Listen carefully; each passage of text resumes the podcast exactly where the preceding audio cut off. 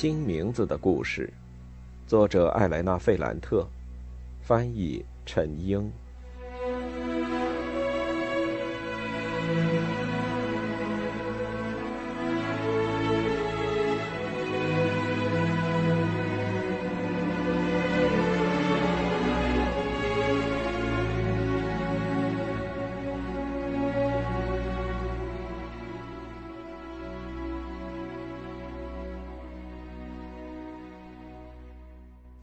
十五，他们的丈夫甚至提前到了。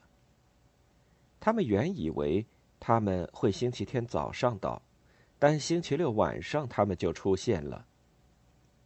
他们都非常愉快，每人骑了一辆兰美达摩托，可能是在伊斯基亚岛的海港那里租的。农奇亚准备了一顿非常丰盛的晚餐。他们谈到了社区、商店，还有新鞋子的生产。李诺吹嘘了他正在和他父亲完成的那些鞋子款式，但他找到了一些合适的时机，在莉拉眼前放了几张草稿。莉拉很不情愿的看着，给他提了一些建议。我们坐在桌子前吃饭。两个年轻男人吃光了所有东西，他们在比赛谁吃的更多。还没到十点，他们就把各自的妻子拉到卧室里去了。我帮助农奇亚收拾餐具、洗碗，然后把自己关在房间里读书。天气非常闷热，我很担心蚊子会进来，就没有开窗户。我在床上翻来覆去，浑身都是汗，心里想着莉拉是怎样慢慢屈服。她对丈夫没表现出一点情感，在他们结婚之前，有时候她的动作还能表现出一丝温情，但现在都没有了。晚上吃饭的时候。他经常用一些很难听的话说斯特凡诺狼吞虎咽，喝酒的样子也很难看。但很明显，他们之间已经形成了一种平衡，虽然随时都有可能被打破，但还是达成了一种平衡。最后，斯特凡诺说了几句有暗示性的话，然后向房间走去，莉拉就跟着他进去了，没有拖延。没有说你先去，我待会儿。他像一向无法逃避的惯例低头了。在她和丈夫之间，没有李诺和皮诺奇亚表现出来的那种肉欲的欢乐，但也没有任何抵抗。一直到深夜，我都听到两对夫妻的动静，他们的笑声，他们的呻吟，开门的声音。水龙头打开的声音，冲洗的声音，门又重新关上的声音，最后，我睡着了。星期天早上，我和农奇亚一起吃早饭。我希望有人能露面，但一直等到十点，还是没有人出现，我就自己去了海滩。我在沙滩上一直待到中午，也没见有人出现。我回到家里，农奇亚告诉我，他们四个坐蓝美达摩托去岛上转了，让我们不用等他们吃午饭。他们三点才回来，都神采奕奕、兴高采烈，被太阳晒得红扑扑的。四个人对卡萨米乔拉、拉克阿梅诺和弗里奥几个地方。都表现出极大的热情，尤其是两个女人，她们的眼里全是光彩。但马上又向我投来了充满恶意的目光。莱农，皮诺奇亚几乎是喊着说：“你猜猜发生了什么事？什么事儿？”我们在海边遇到了尼诺。莉拉说：“我的心跳简直要停了。”啊！天哪，他游泳游的真好！皮诺奇亚非常激动地说，夸张地抡着手臂。李诺说：“他也没那么讨厌，他对怎么做鞋子很感兴趣。斯特凡诺说：“他有个朋友叫索卡沃，是做猪肉和牛肉混合香肠的索卡沃。他父亲是个大老板，在圣约翰特杜奇奥有一家工厂呢。”里诺又说：“那才叫有钱人嘛。”斯特凡诺接着说：“你别找那穷学生了，莱农，他一分钱也没有。你还是把目标对准索卡沃，这对你有好处。”他们又开了一阵子玩笑，你知道吗？莱农现在就要变成我们之中最有钱的了。她看起来是个乖乖女，但实际上……随后，他们四个又一次钻进各自的房间。我非常难过。他们遇到了尼诺，和他一起游泳，和他一起聊天。他们没有叫我。我穿上了我最好的衣服，还是我在丽拉婚礼上穿的那件，即使天气很热。我仔细的梳理了头发。晒太阳之后，我的头发变成了金黄色。我告诉农奇亚，我要出去走走。我步行到了弗里奥，在独自一个人行走的时候，因为炎热，也因为无法预知的结果，我感到很焦虑。我来到了尼诺朋友住的房子。我站在街上，非常紧张的叫了好几次。担心没有人会回答。尼诺，尼诺，他露脸了，上来嘛，我在这儿等你。我在下面等他，我担心他会对我不客气，但他从小门里出来，脸上带着一种不常见的热情。他那张棱角分明的脸，真是摄人心魄。他那修长的身影。宽阔的肩膀，窄窄的胸脯，紧致的皮肤，瘦削的身体，就好像只有肌肉、骨头和筋。当他出现在我面前，真让我感到惬意。他说他的朋友晚点会出来和我们会合。我们走到弗里奥镇子的中心，那里有周末集市，有很多商贩在摆摊。他问我，麦佐卡农内书店的工作后来怎么样了？我说，丽拉让我来陪她度假，所以我就辞职了。我没有提他给我钱，陪他就像是一项工作，就像我是他的一个职员。我问了尼诺纳迪亚的事，他只是说都还好。那你们写信吗？是的，每天都写。每个星期，这就是我们当时的谈话。到这时候，已经没什么可说的了。我想，我们彼此什么都不了解。也许我应该问问他和他父亲之间的关系怎么样了，但我该用什么样的语气呢？除此之外，我还亲眼看到他们的关系不怎么样吗？我们陷入了沉默，我觉得很尴尬。但他马上就把话题转向了唯一能让我们的见面显得名正言顺的领域。他说他很高兴见到我，他和他的朋友只能聊足球和考试。他开始赞扬我，他说加利亚尼老师非常有眼力，我是这个学校里唯一一个对考试之外的知识有好奇心的女生。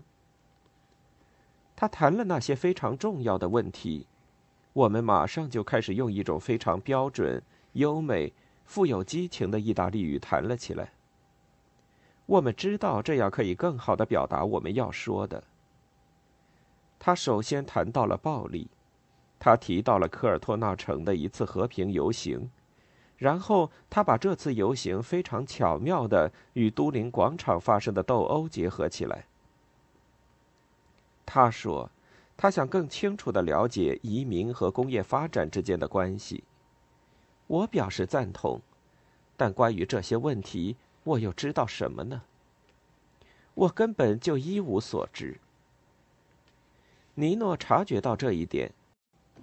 他跟我详细的讲述了南部意大利青年的起义和警察对他们的无情镇压。他们把这些年轻人称为那不勒斯人，称为摩洛哥人，称为法西斯挑衅者，或是无政府主义与公联主义者。但实际上，那些年轻人根本就不属于任何组织，他们只代表自己。当他们愤怒的时候，就破坏一切。我想找些话来说，让他能感到欣慰，我就斗胆说了一句：“假如……”假如不能正确的认识问题所在，不能尽快找到解决方案，当然就会发生混乱。但是错不在那些反抗者身上，错误在统治者的身上，因为他们不知道如何管理。他用很欣赏的目光看看我说：“我跟你想的一模一样。”我当时非常高兴。我觉得受到了鼓励，于是小心的提及了我的一些想法，关于如何协调个人和这个世界的关系。我从卢梭以及加利亚尼老师让我阅读的其他作品中找到一些话。我问他：“你读了费德里克·查波德吗？”我提到这个名字，因为他就是那本关于国家概念的书的作者。我才看了几页，我对他的了解就只有这些，但在学校里，我学到了如何让人相信我懂得更多。你读了费德里克·查波德吗？这是我们交谈的过程中，尼诺唯一表示出不赞同的地方。他不知道查波德是谁，这下让我觉得信心满满。我开始跟他讲了我读到的东西。但我明白，向别人展示他知道的和他读的书，那是他的强项，也是他的软肋。假如他能占上风，他就觉得自己很强；假如他没法插嘴，他会很脆弱。实际上，他有点惊恐，马上岔开了话题，把话题引向其他的方面。他和我谈到了意大利大区的问题。谈到发展这些大区的迫切性，还谈到了自治和去中心化，谈到了基于大区的经济计划，很多我从来就没听过的词汇，因此不要再谈查波德了。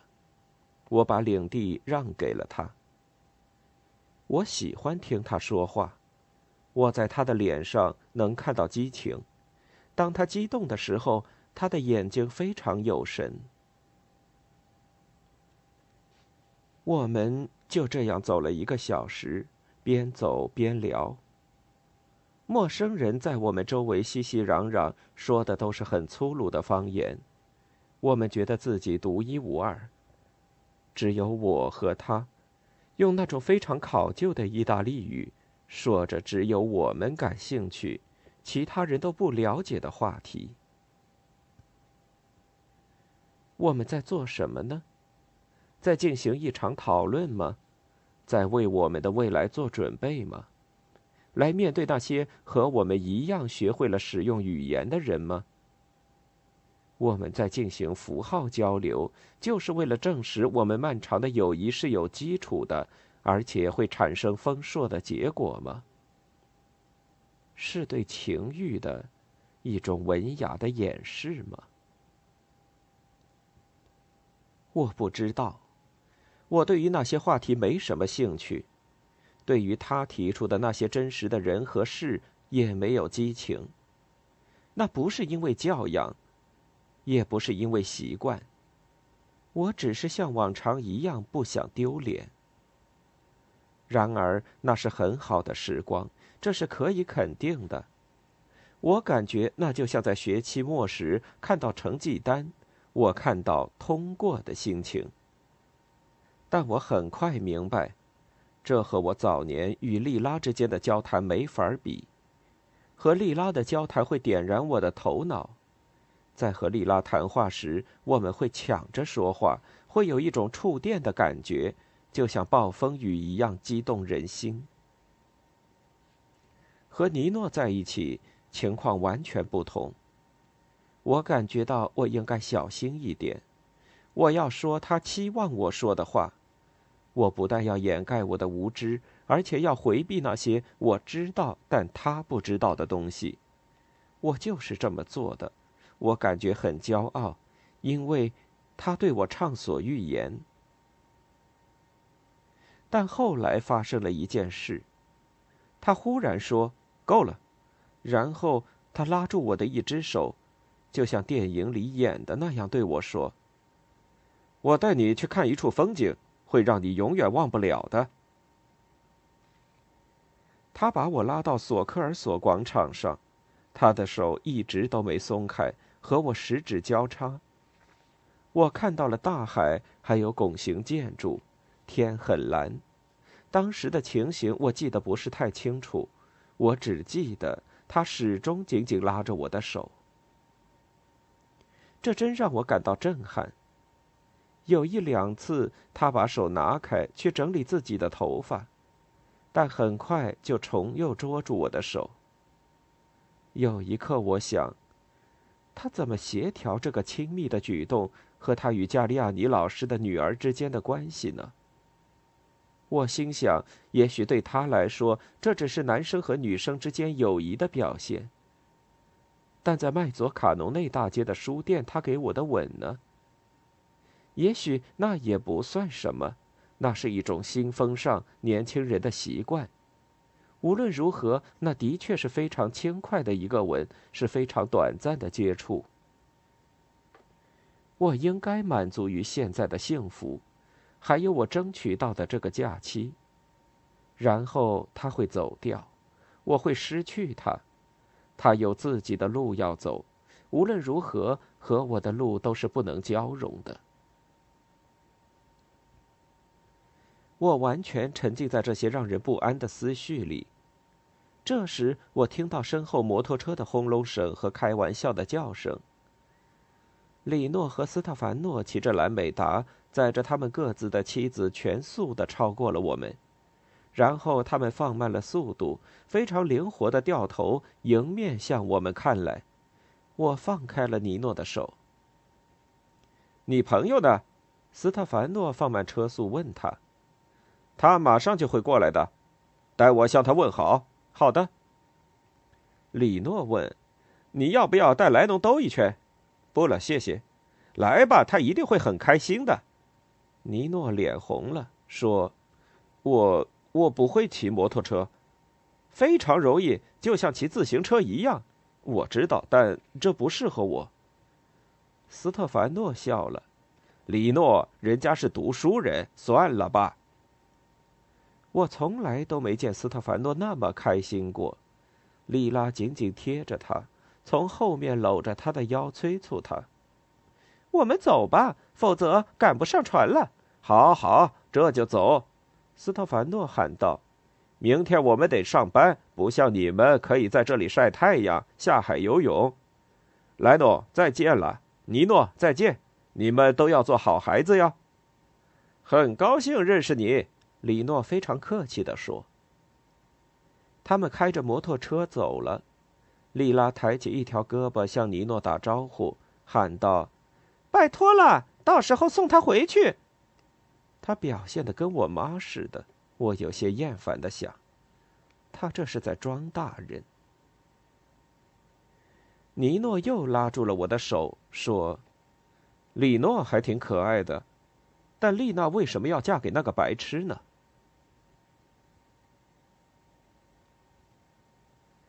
四十六。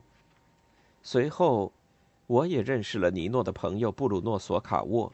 一个个子有点矮的男生，大约二十岁，额头很窄，头发全曲，发色很黑，长相还可以，只是脸上有点坑坑洼洼，可能是之前长了太多的青春痘。他们送我回家，我们沿着黄昏酒红色的海滩一直走，一路上，尼诺不再拉着我的手。尽管布鲁诺一直尽量让我们单独在一起，他要么走在前面，要么走在后面，就好像不愿意打扰我们。索卡沃一直没有对我说话，我也没有主动和他搭讪。他的羞怯让我也变得羞怯。但当我们分开的时候，在房子下面，是他而不是尼诺忽然问我：“我们还能见面吗？”尼诺打听了我们游泳晒太阳的地方，要求我说的具体些，我就告诉他了。那你们是早上去还是下午去？早上、下午都会去的。丽娜要尽量下海游泳。他说他们一定会来找我们。我一口气的爬上了楼，非常幸福。但当我刚一到家，皮开始取笑我。妈妈，吃晚饭的时候，他对农奇亚说：“莱农和诗人的儿子谈朋友呢。”那小伙留着长头发，又瘦又干，觉得自己特别了不起。不是这样的，就是，我们都看见你们手拉手了。农奇亚不觉得这是玩笑话，就很严肃、很认真的打听起来，这是他的特点。萨拉托雷的儿子做什么呢？他是大学生。哦。假如你们相爱，那你们得等等。没什么可等的，农奇亚太太，我们就只是朋友。但我们就这么说吧：假如你们订婚了，他应该首先完成学业，然后找一份适合他的工作。等他找到工作，你们就可以结婚了。这时，丽拉打趣了一句：“他是说你要等他长绿毛了。”农奇亚说了他一句：“你不能这么和莱农说话。”为了安慰我，他说：“他是二十一岁时和费尔南多结婚的，二十三岁才有了里诺。”然后他并无恶意，只是为了说明事实，他对女儿说：“丽拉，你结婚太早了点儿。”丽拉听到这话，一下子就火了，她跑到房间里，把自己关了起来。皮诺奇亚晚上想跟他睡一个房间，就去敲他的门。他大声让皮诺奇亚别烦他：“你有自己的房间。”在这种情况下，我怎么能告诉他们尼诺和布鲁诺答应说来沙滩上找我们呢？我没有说。我想，假如他们来了，那就好；假如不来，那为什么又要告诉他们呢？农奇亚非常耐心的让儿媳妇睡在自己的房间，再三请求她不要太把丽拉生气时说的话放在心上。过了整整一个晚上，丽拉都没有平息下来。星期一早上，她醒来的时候，比晚上睡觉的时候心情更糟。这是因为她丈夫不在跟前，农奇亚解释说。但我和皮诺奇亚都不相信这一点。我很快发现，莉拉尤其在针对我。在去海滩的路上，她让我拿着她的包。我们到了海滩上，她让我回了两次家。第一次是让我去帮她拿一条纱巾，第二次因为她需要指甲剪。我想抗议。当时他简直就要脱口而出，说是他给的我钱。他当时没有说，但意思已经明了了。那就像一个人举起手来要扇你一巴掌，但最后没有扇。那是非常炎热的一天，我们一直待在水里。莉拉在练习如何在水里飘起来，她让我站在她旁边。在她需要的时候，随时好帮助她。他还是充满恶意，经常指责我，说他犯傻才相信我。我自己都不会游泳，我又怎么会教他呢？他怀念起萨拉托雷来说，他教游泳教得好。他让我向他保证，第二天我们去马龙地海滩找他们。但在说这些话的同时，他不停的在尝试，进步很快。他能很快的记住每个动作，因为他有那种能力。他很快就学会了修鞋，非常灵巧的切割香肠奶酪，在秤上耍手腕。他生来如此。我觉得只要让他看到金匠使凿子的动作，他就能学会做金饰。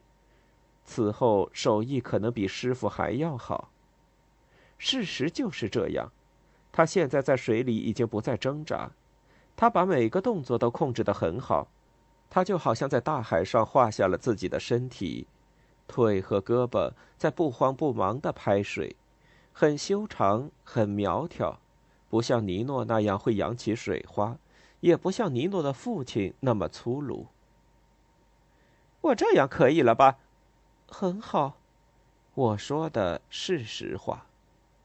在短短的几个小时里，他已经游得比我更好，更别说皮诺奇亚了。于是，丽拉开始嘲笑我们的笨拙。他那种仗势欺人的架势，在下午的尼诺和布鲁诺出现时，忽然就消失了。尼诺个子很高，布鲁诺只到他肩膀那里。他们出现在沙滩上时，正好吹来一阵凉风，让人不想下水。皮诺奇亚是第一个看到他们的。他们沿着沙滩走过来，走在那些用铲子和小桶做游戏的孩子中间。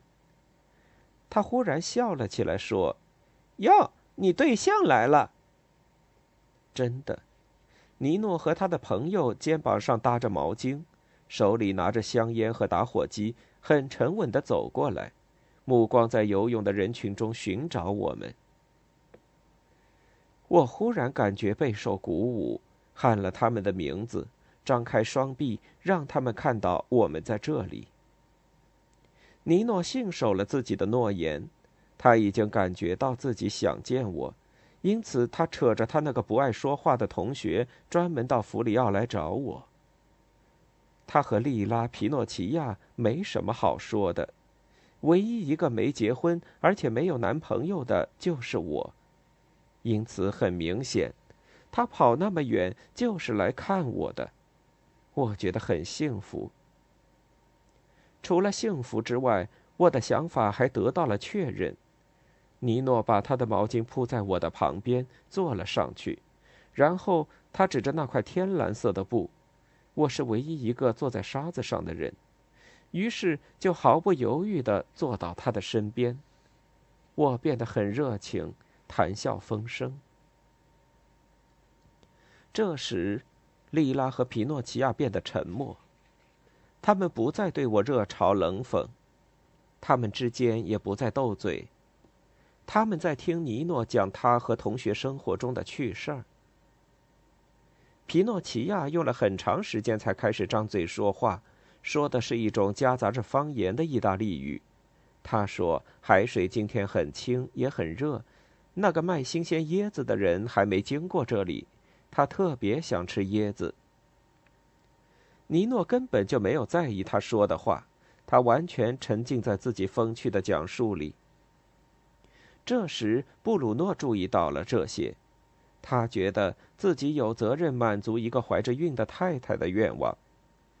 他很担心孩子生出来身上会带着椰子的胎记，于是他就自告奋勇的要去找找看。皮诺奇亚很喜欢那种羞怯但热情的声音，那是一种不想伤害任何人的人的声音。他马上和布鲁诺聊了起来，他们的说话声音很低，好像生怕打扰了别人。莉拉还是一句话也没说，她并没有关注皮诺奇亚和布鲁诺客气的寒暄，而是一直在听我和尼诺的交谈。那种关注让我觉得很不自在。有两次，我忽然说我想走走，一直走到火山口那里。我希望尼诺能对我说：“咱们走吧。”但他刚刚谈到了伊斯基亚岛杂乱无章的建筑，他就只是机械的点了点头，又继续说他的话。他把布鲁诺也扯进了谈话，可能布鲁诺和皮诺奇亚的谈话搅扰到了他。尼诺让布鲁诺证明这一点，因为在他父母的房子旁边有很多煞风景的建筑。他迫切的需要表达自己，复述他读过的东西，表达自己观察到的事物，这是他整理自己思想的方式。谈话，谈话，再谈话。但我想，这也是他寂寞的表现。我觉得自己和他很像，这让我觉得自豪。我和他一样，都想塑造自己作为读书人的形象，并且让别人承认这一点，就像在说：“这就是我所知道的，这就是我要成为的人。”有好几次我想插话，但尼诺没有给我机会。结果就是我在那里听他讲，和其他人一样，直到皮诺奇亚和布鲁诺说：“好吧，我们这会儿想去走走，我们去找找看那个卖椰子的。”我用期待的眼光看着莉拉，我希望她能和她的嫂子一起去，让我同尼诺单独在一起，坐在同一张毛巾上。但他不吭气。皮诺奇亚发现他不得不单独和一个年轻客气的男人一起去散步。不管怎么说，这还是一个陌生人。他有点不耐烦的问我：“来，弄来吧，你不想走走吗？”我回答说：“是的，但我想聊完这个，然后再去找你们。”他非常不高兴，和布鲁诺向冒着热气的地方走去。他们的个头几乎一样高。我们谈论那不勒斯和伊斯基亚岛，还有整个坎帕尼亚大区，好像这些地方全都落入了最糟糕的人手中，但这些人却自以为是最好的强盗。尼诺用一连串的话来形容他们：破坏者、吸血。还有那些一箱一箱赚钱但不缴税的人，建筑商、建筑商的律师，科莫拉黑社会成员、法西斯独裁主义者、天主教民主党人，他们都坚如磐石，高高在上，像上帝本身。他们拿着一把巨大的泥刀，在山上，在海岸上，这里铲一下，那里挖一下。说是我们三个人在讨论，那有些不确切。其实是他一个人在说。我时不时会提到我在南方新闻看到的信息。至于莉拉，他只小心的插了一次话，就是尼诺在提到这个城市的强盗名单时，他还提到了商贾。他问道：“商贾是谁？”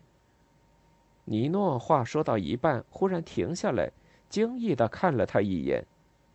就是商人呢，那为什么你称他们为商贾？嗯，都这么说的。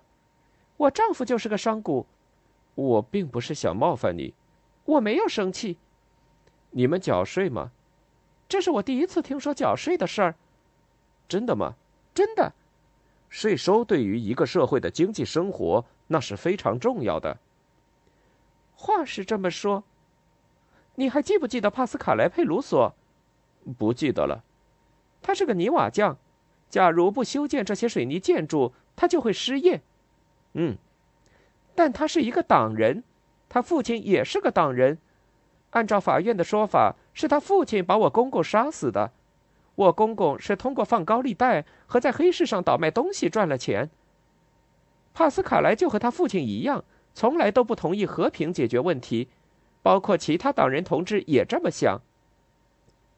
尽管我丈夫的钱都是我公公留下来的，但我和帕斯卡莱还是很好的朋友。我，我不太明白你是想说明什么问题呢？莉拉做了一个自嘲的表情。我也说不清，我只是希望能听你们讲，想了解你们讲的内容。他就说了这些话，其他什么都没再说。但他说话的时候没有平时那种霸道的语气，他好像真的是要我们帮着他了解这些问题。社区生活是一团乱麻，他几乎一直在用方言说话，就好像要表现出谦卑和虚心。我不教事，我用我自己的话来说。他非常诚恳地把那些散乱的事实列举出来，没有像往常一样用一条主线把它们联系起来。说真的，无论是他还是我，都没有听到过这个无论是文化还是政治上都充满鄙夷的词汇“商贾”。无论是我还是他，都无视所有的税。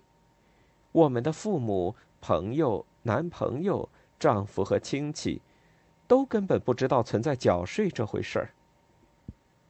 在学校里，老师也没有提到过类似的问题，还有其他和政治相关的问题。虽然如此，莉拉还是能搅乱那个下午的谈话。一直到那时为止，这些都是很严肃的新话题。在说完那句之后，尼诺马上想重新回到自己刚才说的话题上，但他有些语无伦次。最后又说起他和布鲁诺共同生活的一些趣事。他说，布鲁诺只吃香肠和煎鸡蛋，他会喝很多葡萄酒，然后他表现出这些趣事让他尴尬。当他看到皮诺奇亚和布鲁诺吃着椰子回来，头发湿淋淋的，就好像游完泳一样，他似乎松了一口气。走了一圈，实在让我觉得很高兴。皮诺奇亚感叹了一句，但他脸上的表情好像在说：“你们两个烂人，你们就让我单独跟个陌生人出去。”两个小伙子告别时，我陪他们走了一段。只是想表明一个事实：他们是我的朋友，他们是来看我的。尼诺有些阴郁地说：“丽娜真的是给耽搁了，好遗憾呢。”我点头表示同意。和他们告别后，我把脚泡在水里，想让自己安静下来。我回家的时候，我和皮诺奇亚都很高兴。莉拉心事重重。皮诺奇亚跟农奇亚讲了两个小伙子来沙滩上拜访我们的事情。出人意料的是，皮诺奇亚对布鲁诺非常满意。为了避免他孩子生出来带着椰子的胎记，他不辞劳苦陪他去找卖椰子的。他说：“这是个很有分寸的小伙子，虽然是个学生，但没那么乏味。”他看起来好像不是很在意穿着，但他身上所穿的，从泳衣到衬衣，包括拖鞋，都是值钱货。他觉得很奇怪，布鲁诺很有钱，他哥哥里诺和索拉拉也有钱，但他们的表现完全不同。他说了一句让我很惊奇的话，在海滩上的水吧里，他给我买了这个那个。但一点炫耀的意思都没有。皮诺奇亚的婆婆农奇亚整个假期都没去过海滩，她一直忙着买东西、收拾屋子、准备晚饭和第二天我们带到海滩上的午饭。她听着这些，就像这些是魔幻世界的事情。她察觉到女儿仰着头向皮诺奇亚投去审视的目光。莉拉只是有些心不在焉，她没有制造任何麻烦。她让皮诺奇亚睡上了他的床，对所有人说了晚安。但出人意料的是，我刚刚上床，他就跑到我的小房间来。你能不能给我看一本你在看的书？他问。我有些不安的看着他，他想读书了。他已经有多长时间没读书了呢？三年、四年？为什么现在决定重新开始？我拿过了贝克特的那本书，就是我用来拍文字的那本，给了他。我觉得那是手头最容易读懂的一本书了。